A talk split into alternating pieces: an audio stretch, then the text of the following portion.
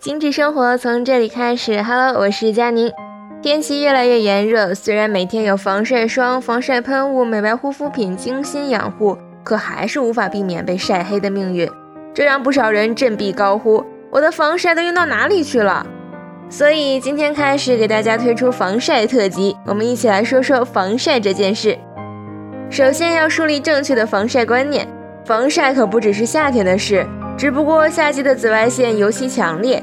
但并不代表其他季节就没有紫外线，即使是阴雨天也是有紫外线存在的。更何况在冬季，雪地里会反射大量的紫外线，这个强度可不比夏天弱。接下来就给大家普及一下，咱们做的防晒工作防的是什么？防晒主要防御的是紫外线中的 UVA 和 UVB。根据波长的不同，紫外线可分为长波长的 UVA、中波长的 UVB 以及短波长的 UVC。只是 UVC 在进入大气层时，已在臭氧层的防护下被隔离，能辐射到地面的只剩 UVA 和 UVB 了。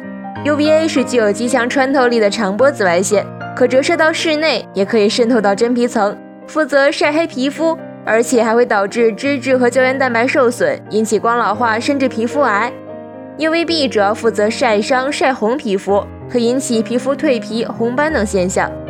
防晒首选用品就是防晒霜，但防晒霜可不是越贵越好，要根据我们自身情况选择最合适的防晒霜，才能达到最好的效果。防晒霜主要分为物理类防晒霜和化学类防晒霜，这两种的防晒原理不同。物理类防晒霜的作用是反射和折射紫外线，相当于在皮肤上形成一个屏障，其中的成分较为单纯，对皮肤的刺激也相对较小，适合敏感性肌肤的人群。但是过于厚重。